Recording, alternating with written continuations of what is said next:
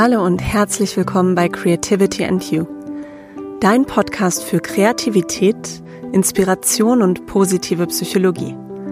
Mein Name ist Dr. Nora Corina Jakob und ich freue mich, dass du heute zuhörst.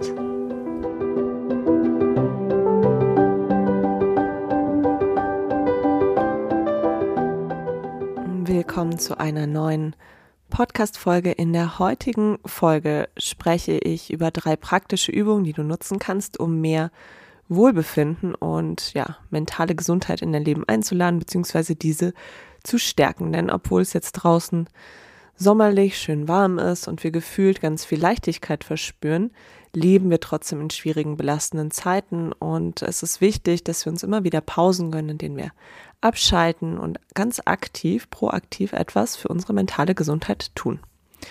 Was das Ganze auch noch mit Ronja Räubertochter zu tun hat, erfährst du gleich im Intro der Podcast-Folge. Ich wünsche dir viel Spaß dabei.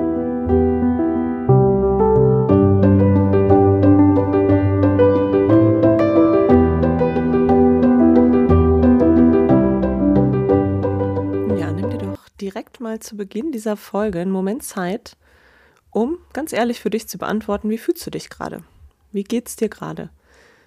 Wenn du einen, eine Akkuanzeige hättest, wie es dein Handy hat, wie wäre dann die Ladeanzeige? Bei wie viel Prozent würdest du stehen? Wärst du vielleicht sogar schon im orangen oder roten Bereich oder wärst du im grünen Bereich? Überleg das mal. Das machen wir viel zu selten, so nach innen zu blicken und ja, ganz ehrlich zu beantworten, wie es einem gerade so geht, wie gut wir uns fühlen, wie mental gesund wir sind. Und genau deshalb, weil wir das so selten machen und es so wichtig ist, habe ich mich entschieden, diese Folge aufzunehmen, eine positiv-psychologische Folge, in der es darum gehen soll, wie es uns gelingt, besser abzuschalten und was wir auch ganz bewusst tun können, um unser Wohlbefinden und auch unsere mentale Gesundheit zu stärken gerade wenn es uns gut geht, vergessen wir oft, ähm, dass wir proaktiv etwas machen sollten. Und wenn es uns dann schlecht geht, dann fällt uns oft gar nicht so richtig ein, ähm, was uns mal gut getan hat. Deshalb, je bewusster uns das ist, was uns gut tut und was uns auch hilft, den eigenen Akku aufzuladen, mm, das eigene Wohlbefinden zu stärken, desto besser geht es uns langfristig. Ich habe mir als ähm, ja so Anekdote oder auch ähm, bildliche Metapher ein Beispiel überlegt. Relativ banal, aber ich glaube, das ist fast erstmal ganz gut zusammen. Stelle vor, du möchtest auf eine Reise gehen, du weißt aber nie, wann es losgeht. Also es kann ganz plötzlich losgehen, es kann sich vielleicht auch ankündigen, dass es in ein paar Tagen losgeht.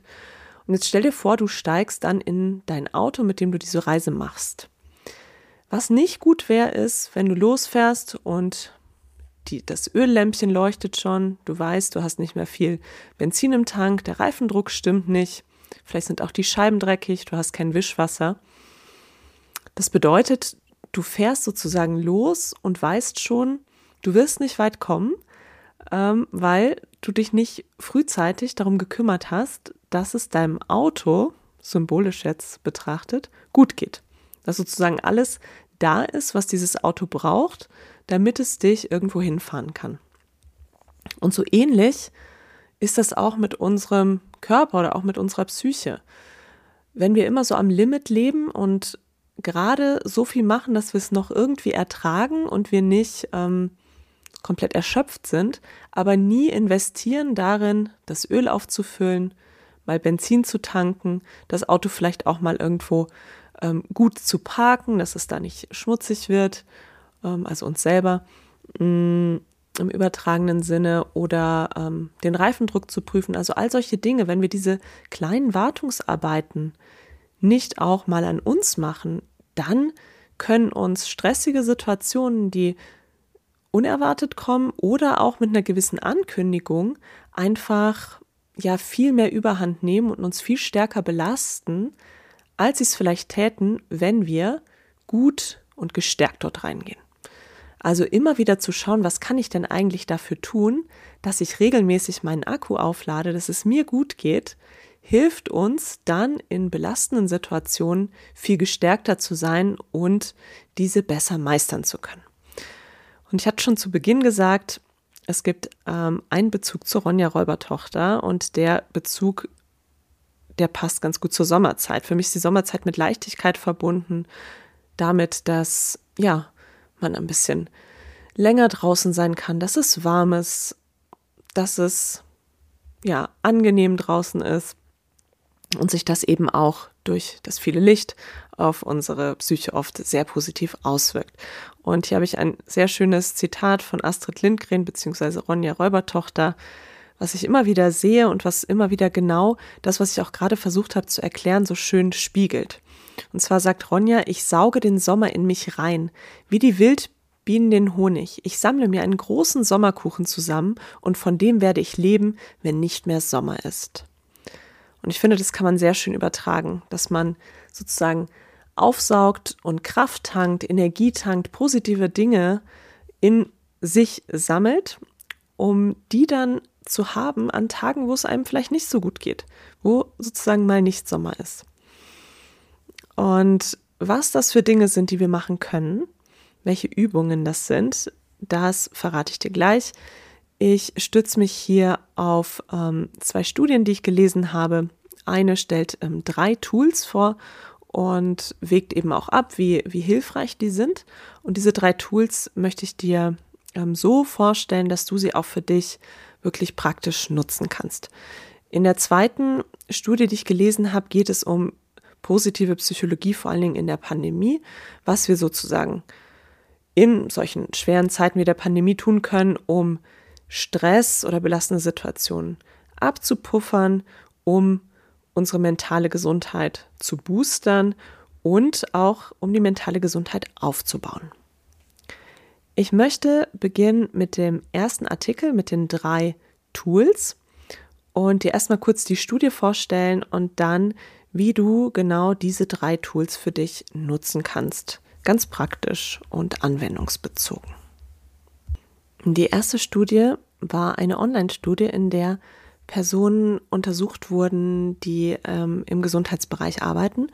Die sind nämlich besonders belastet und haben oft sehr hohe Burnout-Raten. Und man hat geschaut, inwiefern sich das ähm, Wohlbefinden dieser Person durch ähm, die Tools, die sie machen oder nutzen, verbessert. Und die Tools, die angeboten wurden, waren ähm, einmal die Aufgabe drei gute Dinge. Da haben fast 300 Teilnehmende ähm, teilgenommen an der Studie. Mm, dann ein Dankbarkeitsbrief, da haben 120 Personen teilgenommen und eine, ein Ich freue mich auf, Punkt, Punkt, Punkt, Tool, auch 120 Personen.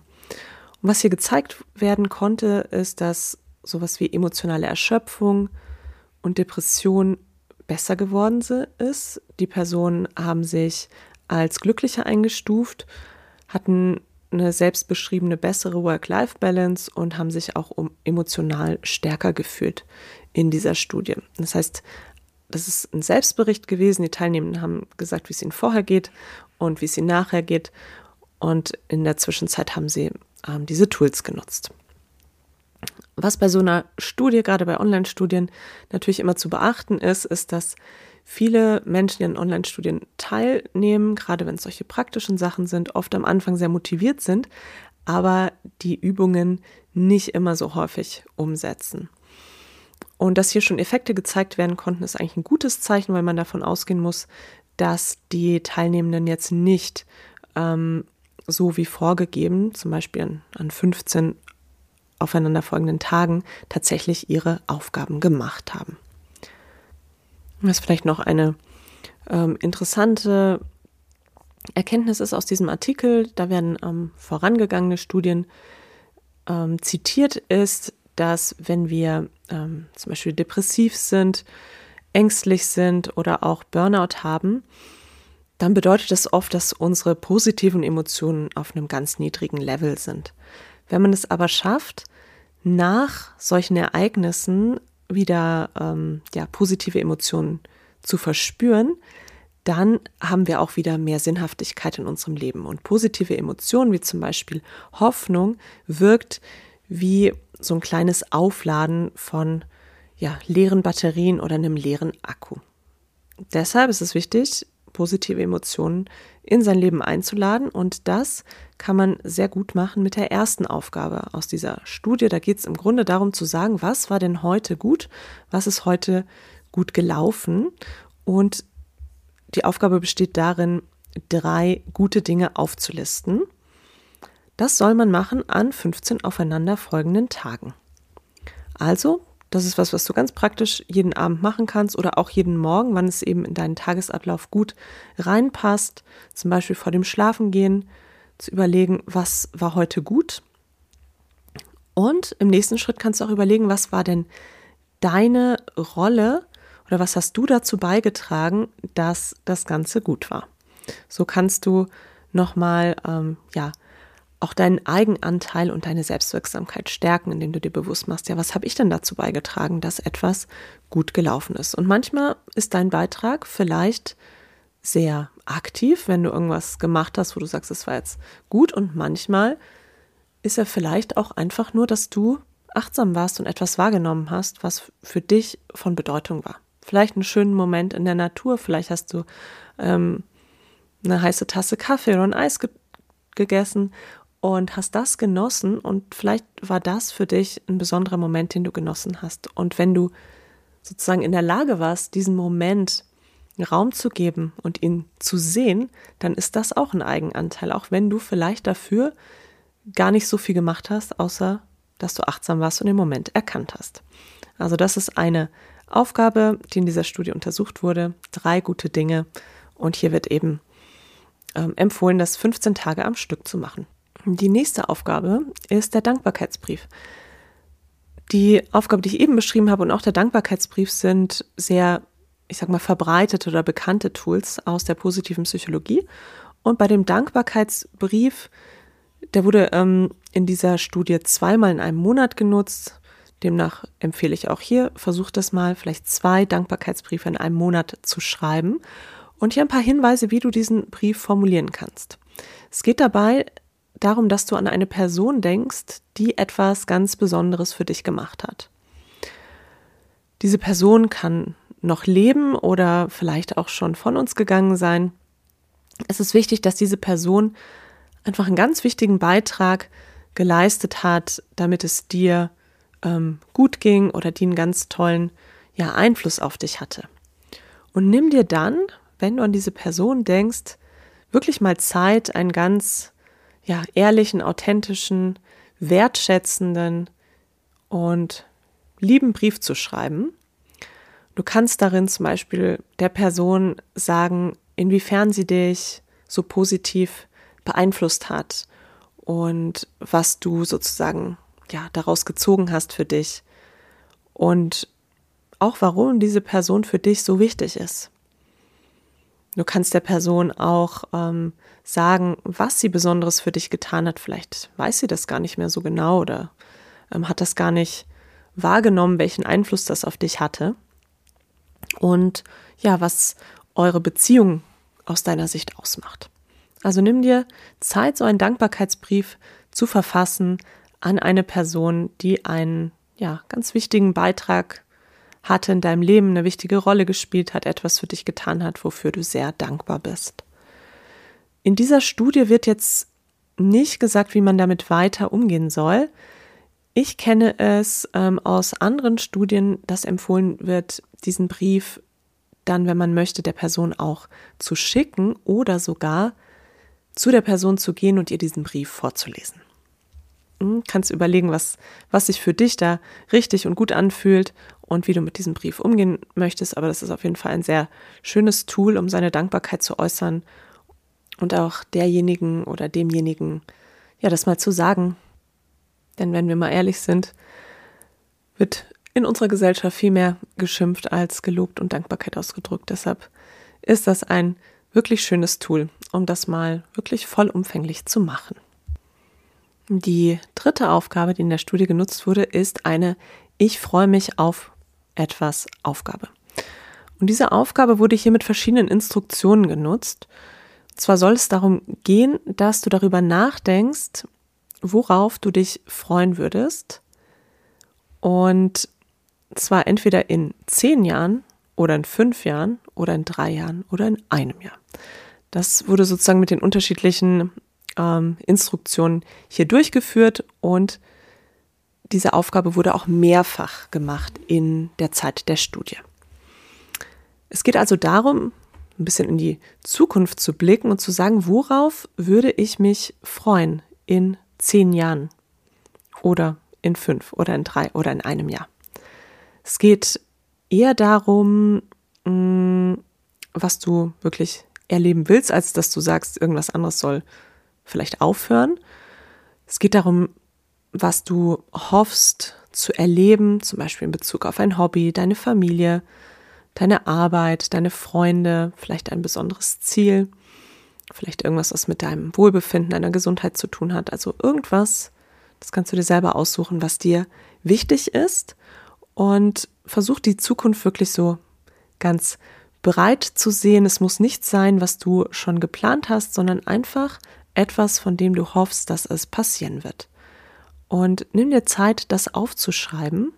Und wenn du das gemacht hast, notier auch mal, was deine Gedanken und Gefühle sind, wenn du an das denkst, was du hoffst zu erleben. Ja, wie fühlt sich das an? Welche Emotionen kannst du wahrnehmen? Und nimm dir auch Zeit, das aufzuschreiben. Diese Übung kannst du auch gerne innerhalb von einem Monat mehrfach machen. In der Studie wurde es insgesamt ähm, sechsmal gemacht in einem Monat. Ja, nutz diese Übungen für dich, denn die scheinen wirklich einen Unterschied zu machen und unser Wohlbefinden auf eine sehr positive Art zu beeinflussen. In der Studie konnte sogar ein Jahr später noch gezeigt werden, dass die Teilnehmenden davon profitiert haben.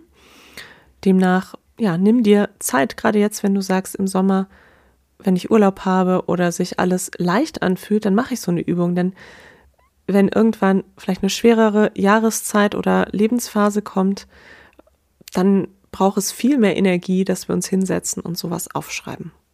Wichtig ist nur, dass wir es griffbereit haben, dass wir uns vielleicht auch ja sowas derart zur Gewohnheit machen und zur Routine machen, gerade diese erste Übung, ja, die Dankbarkeit ähm, ausdrücken und schauen, was war denn heute gut, wofür bin ich dankbar. Wenn wir das zur Routine werden lassen, dann verändert sich ja auch unser Blick auf die Dinge und auf das Leben, weil wir dann ja im Alltag auch viel bewusster positive Dinge wahrnehmen und eben nicht immer nur das, was vielleicht gerade schwierig war. In der zweiten Studie, auf die ich zu sprechen komme, geht es darum, was in der Pandemie gerade bei ja, sehr stark empfundenem Stress und auch steigender mentaler Gesundheit helfen kann, damit man sich erstens mal so abpuffern kann gegen mentale Krankheit, also mental gesund bleiben kann, wie man es schafft, seine eigene mentale Gesundheit zu boostern oder zu stärken. Und was man tun kann, um ja die mentale Gesundheit positiv aufzubauen, also im Grunde gesünder zu werden, als man vielleicht war. In der Studie werden unterschiedliche Aspekte betrachtet, die mit der mentalen Gesundheit zusammenhängen und die uns helfen, sie zu stärken. Und das sind die folgenden. Ich stelle sie jetzt einmal kurz vor und gehe dann ähm, im Einzelnen manchmal länger, manchmal kürzer darauf ein. Der erste Aspekt ist Bedeutsamkeit oder Sinnhaftigkeit im Leben dann Coping oder Bewältigung, Umgang mit Stress, dann Selbstmitgefühl, Mut, Dankbarkeit, Charakterstärken, positive Emotionen, positive zwischenmenschliche Beziehungen und Verbindungen zu anderen.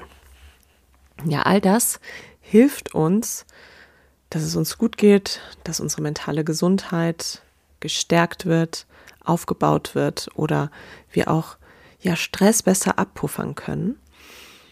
Zum Coping, der Bewältigung von Stress, ein kurzer, kurze Ausführung. Und zwar meint Coping vor allen Dingen in der klassischen Forschung zur Stressbewältigung, dass es darum geht, die negativen ähm, Emotionen, sowas wie Stress, Ängste zu reduzieren. Es gibt aber auch neuere Studien zu Coping-Mechanismus, Coping-Mechanismen, also zu Stressbewältigungsstrategien, die zeigen, dass wir selbst, wenn wir ähm, hohe Stressbelastung erleben, dann trotzdem noch in der Lage sind, auch positive Emotionen zu empfinden. Und das ist ganz wichtig, das zu betonen, dass selbst in Situationen, wo wir sagen, jetzt ist es gerade wirklich ganz belastend und anstrengend, sind wir trotzdem, wenn wir gute Bewältigungsmechanismen aufgebaut haben, in der Lage, auch Momente von positiven Emotionen zu erleben. Und das ist ganz wichtig und ganz stärkend.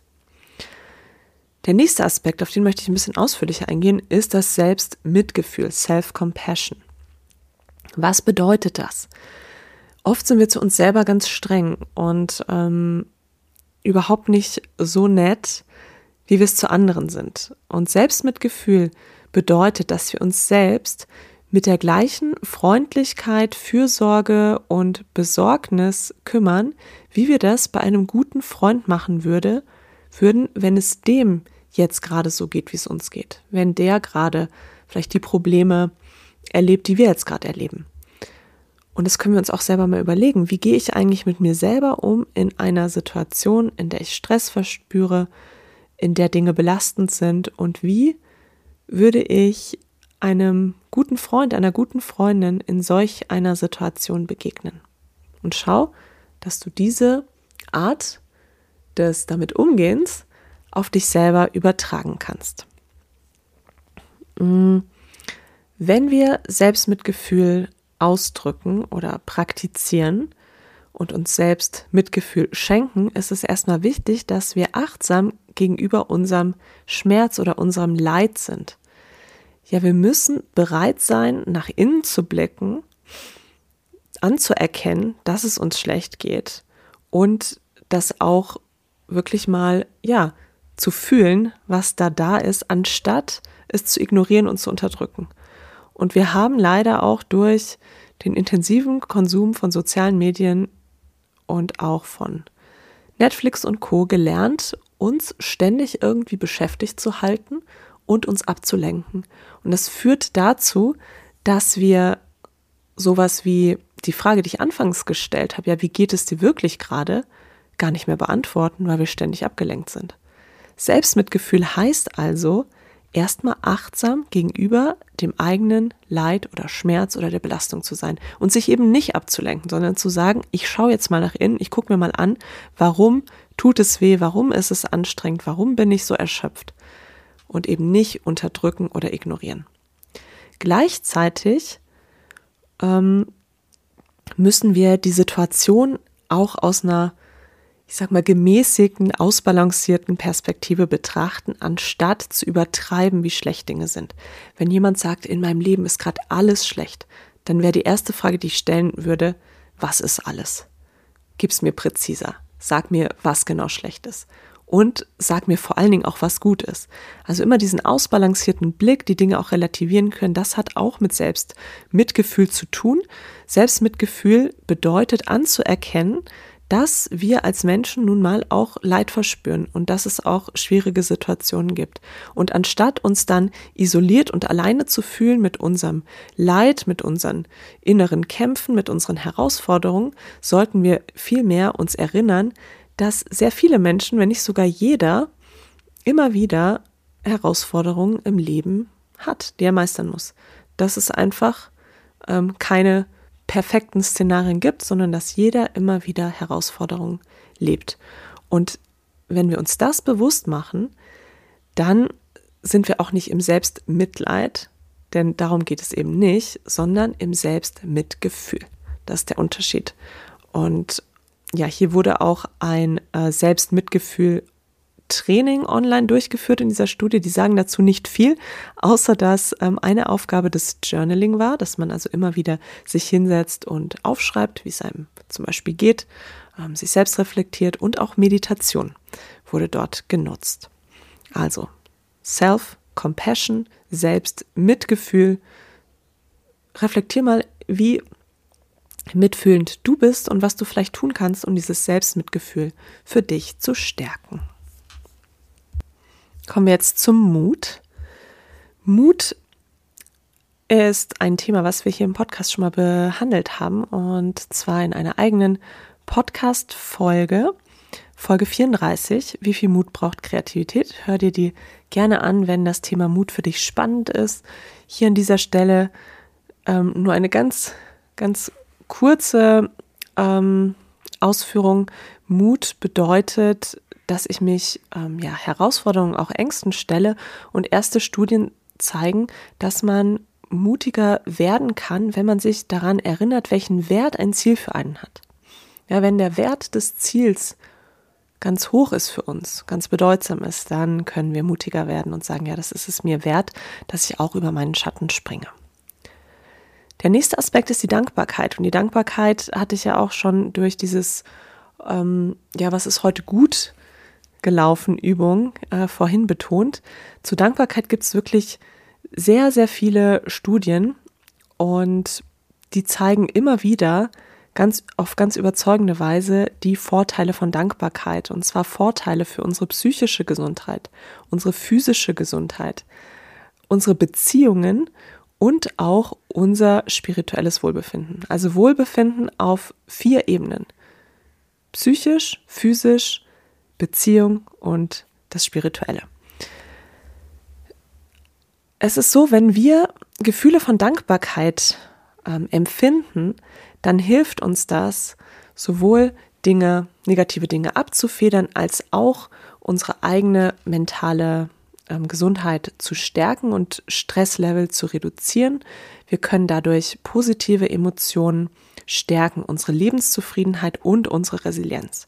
Das heißt, Dankbarkeit ist etwas, was auf ganz vielen Ebenen hilft und Solomon fasst das eigentlich sehr perfekt zusammen. Er sagt, Gratitude is not only the best answer to the trage tragedies of life, it is the best approach to life itself. Also Dankbarkeit als bester, bestes Tool, als beste Art, dem Leben zu begegnen und ähm, ja, seine Gesundheit auf allen Ebenen zu stärken. Also übt Dankbarkeit. Das ist etwas, was wirklich in ganz vielen Studien belegt ist, dass uns das ja hilft, unser Wohlbefinden deutlich zu stärken. Der nächste Aspekt sind die Charakterstärken. Und zu den Charakterstärken habe ich im Podcast auch schon mehrfach gesprochen. Charakterstärken sind aus der positiven Psychologie auch sehr, sehr gut untersucht. Es gibt ähm, einen Test, einen Fragebogen, den du machen kannst, um deine Charakterstärken zu bestimmen, beziehungsweise wie die ausgeprägt sind. Das sind 24 Stück an der Zahl.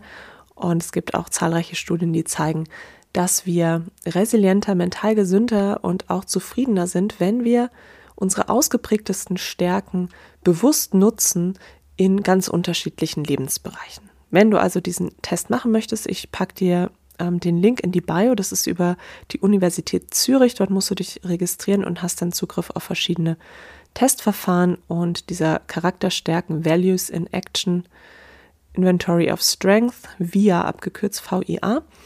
Den kannst du dort kostenlos machen und kriegst dann auch direkt dein Ergebnis. Und wenn da zum Beispiel rauskommt, deine Charakterstärken sind vielleicht, ähm, ich sag jetzt mal, Neugier, Tapferkeit und Kreativität. Dann kannst du dir überlegen, wie kann ich diese Stärken, wenn es so deine Top 3 sind, wie kann ich diese Stärken zum Beispiel in meinem Beruf stärker nutzen? Wie kann ich sie im Privaten stärker nutzen? Wie helfen mir diese Stärken, durch herausfordernde Situationen zu gehen? Und so kannst du die ganz praktisch für dich einsetzen. Dann gibt es hier noch den Aspekt positive Emotionen, also wie man seine positiven Emotionen ähm, nutzen und stärken kann und positive ähm, zwischenmenschliche Beziehungen sind auch wichtig. Hiermit ist auch gemeint, dass es uns wirklich stärkt und uns hilft, wenn wir tagtäglich solche Kleinigkeiten oder auch Großigkeiten erleben, wie ein Lachen mit jemandem teilen, nett zueinander sein, ähm, gemeinsam etwas zu erleben, was uns dankbar macht oder auch Dankbarkeit ausdrücken. Ähm, auch jemandem Wertschätzung gegenüber äußern und auch Wertschätzung erfahren und sich geliebt fühlen. Das sind auch Dinge, die uns ähm, ja sehr stärken. Und am Ende noch ähm, Verbindungen, High Quality Connections. Damit ist jetzt über die Freundschaften oder ähm, Arbeit oder sowas hinausgehend gemeint, dass wir ja irgendwie so eine Verbindung zu anderen Menschen spüren. im Alltag, online, offline, auf allen Ebenen, dass wir sagen, so, ah, da ist irgendwie eine, eine höhere Verbindung und ähm, man hat irgendwie so einen gemeinsamen Common Sense, also so ein gemeinsames Verständnis von etwas, ähm, eine gemeinsame Ansicht. Man kann irgendwie etwas teilen. Das ist auch etwas, was uns eben stärkt. Ja, und das Wissen, dass diese Aspekte wichtig sind, dass wir darin investieren sollten, ähm, auch positiv-psychologisches Wissen und Fähigkeiten, die helfen eben, dass wir ja unsere mentale Gesundheit aufrechterhalten, stärken können, auch ähm, schwierige Situationen leichter abfedern können. Und deshalb ist es wichtig, sich immer wieder mit diesen Dingen zu beschäftigen, mit sowas wie Selbstmitgefühl, Mut, Dankbarkeit, Hoffnung, positiven Emotionen, die in Richtung Optimismus gehen und uns ja einfach nach vorne blicken lassen. Deshalb, vielleicht magst du, angeregt durch diese Folge, den Sommer in dich reinsaugen wie Wildbienen den Honig, dir einen Sommerkuchen zusammensammeln, damit du den nutzen kannst, wenn mal nicht Sommer ist, wenn du ähm, merkst, du musst deinen Akku mal dringend wieder aufladen, damit du dich auf den Weg machen kannst, damit du gestärkt bist. Ich hoffe, dass du aus dieser Folge ein paar positive Anregungen gezogen hast und ja, du die praktischen Übungen mal ausprobierst, schaust, wie es dir damit geht.